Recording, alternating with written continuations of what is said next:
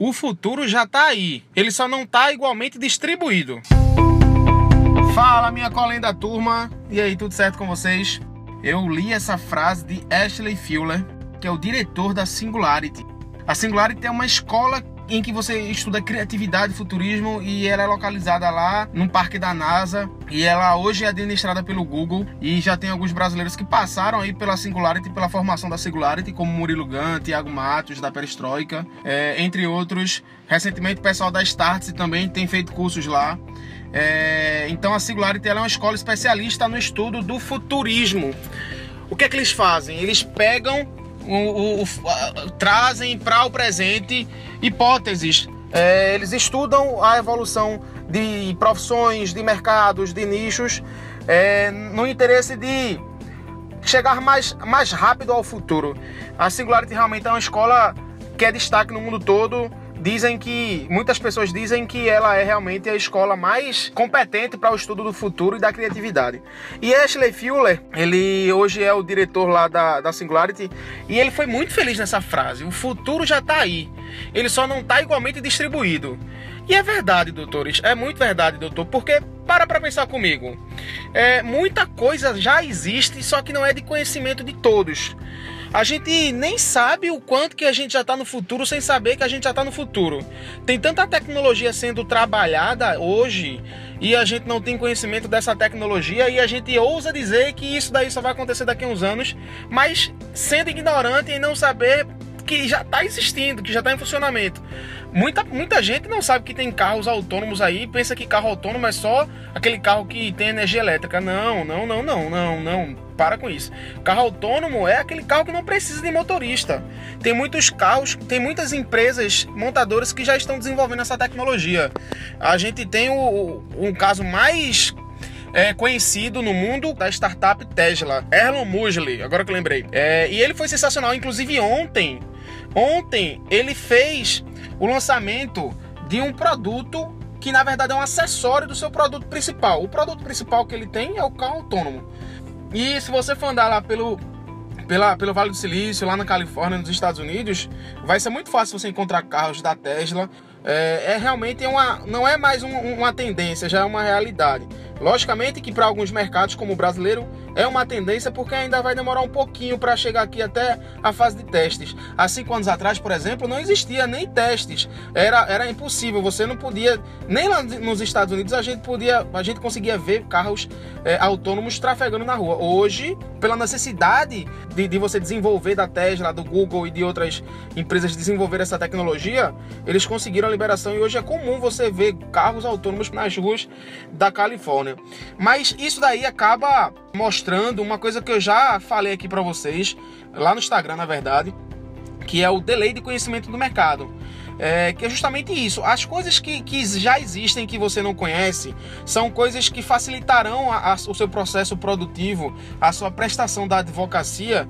É, o fato de você não conhecer essas tecnologias que vão facilitar essa, essa prestação da advocacia, a gente denomina isso de delay de conhecimento de mercado. E você tem que fazer o máximo para que esse seu delay de conhecimento de mercado seja o mínimo possível. Você tem que estar tá sempre acompanhando as, as novidades para que você pegue essa novidade e traga para o seu mercado, para que você desenvolva vantagens competitivas do seu concorrente. Você tem sempre que estar tá à frente do seu concorrente.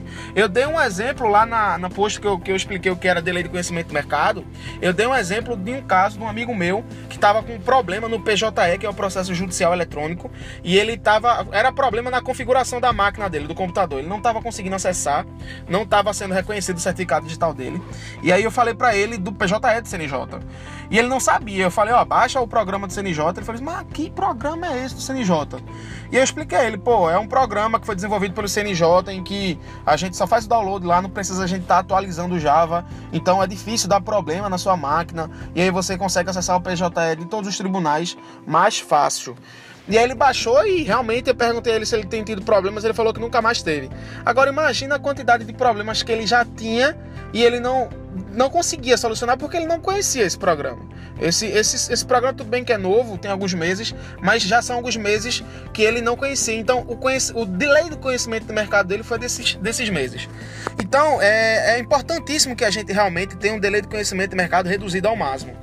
Eu vou dar um exemplo de outras ferramentas que a gente pode utilizar na advocacia que muita gente desconhece, mas que são fenomenais para a advocacia.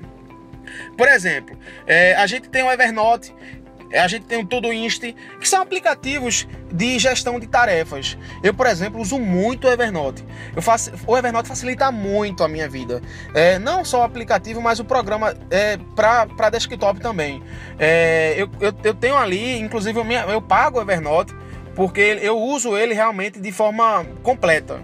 Eu, eu tenho a minha agenda, eu tenho minhas metas, eu tenho o controle do meu escritório, Muita coisa eu tenho no Evernote. Outras pessoas têm o Google Keep, têm o Todoist. Eu, por exemplo, tenho o Evernote, porque eu preferi usar o Evernote, já que eu posso personalizar ele muita coisa.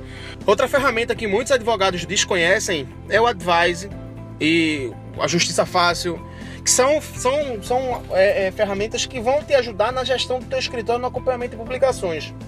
O Advice ele é gratuito até para acho que 10 postagens ou 8 postagens, 8 publicações na verdade, por mês.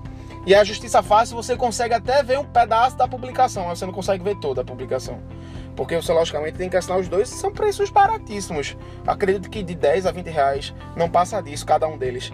É, então, além dessas, dessas, dessas ferramentas, a gente, a gente pode elencar aí o Google.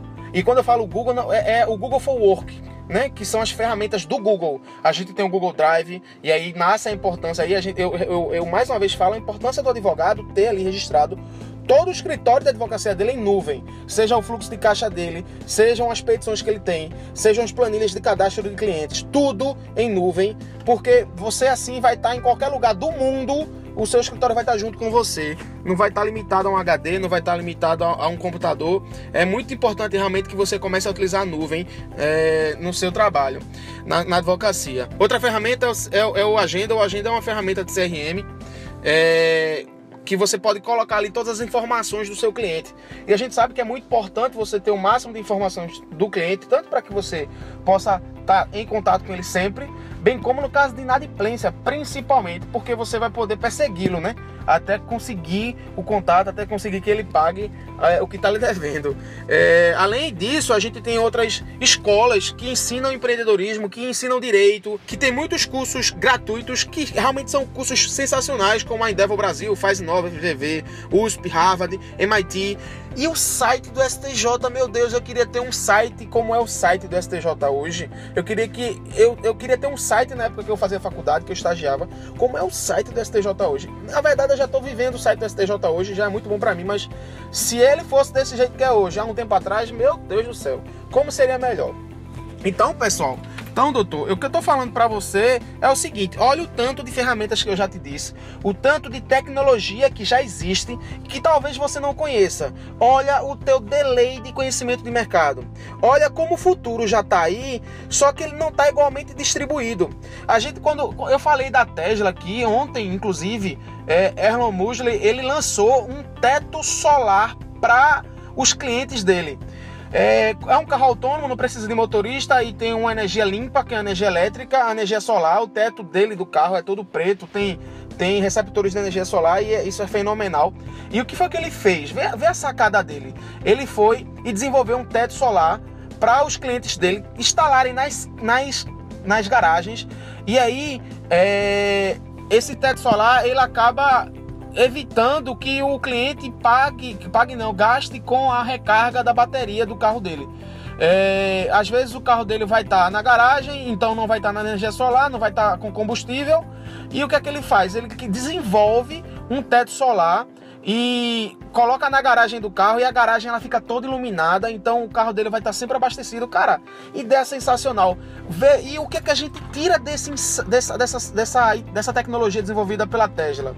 A necessidade de nós estarmos constantemente estudando nossa persona. Persona é, é o nosso cliente personalizado. Quando, quanto mais você tiver informação de sua persona, de, principalmente quais são as dores que ela tem, vai ser muito, muito, muito mais fácil para você desenvolver produtos é, bons e você desenvolver aí vantagens competitivas para o mercado. E a gente sabe que isso é importantíssimo. Não adianta você fazer um serviço que o consumidor não quer. Não adianta você insistir numa advocacia que o cliente não gosta, no método que o cliente não gosta. Você tem que estudar o cliente. Não é o cliente que tem que se adaptar a você, e sim você se adaptar ao cliente. Então, doutor, eu quero que você perceba isso. Essa é a sacada de hoje. O futuro já está aí. Ele só não está igualmente distribuído. Presta atenção e reduz o seu delay de conhecimento de mercado, porque assim você vai conseguir melhorar o seu desempenho na advocacia e vai aumentar o seu market share, que é o fatiamento de mercado. Você vai participar mais do mercado da advocacia no seu local de trabalho, na sua comarca. Enfim, é... se você gostou da, da do áudio de hoje, dessa cara de hoje, compartilha aí com seu colega advogado, compartilha aqui. Você tem como compartilhar, copiar o link, manda no WhatsApp aí para seus colegas advogados, manda no grupo do escritório, porque eu tenho certeza que de tudo isso que eu falei, uma, uma coisa aí pode servir para você, pode servir para seus colegas, tá bom? E deixa, deixa de acompanhar a gente também lá no YouTube, lá no Snapchat, no Instagram, no Facebook. Aqui na descrição tem os links que você pode me seguir. É, enfim, em todas as redes sociais eu tô presente. E isso daí é para que a gente continue se vendo, continue se ouvindo, continue se falando para fazer de você um advogado de referência. Beleza? Um abração, a gente se vê.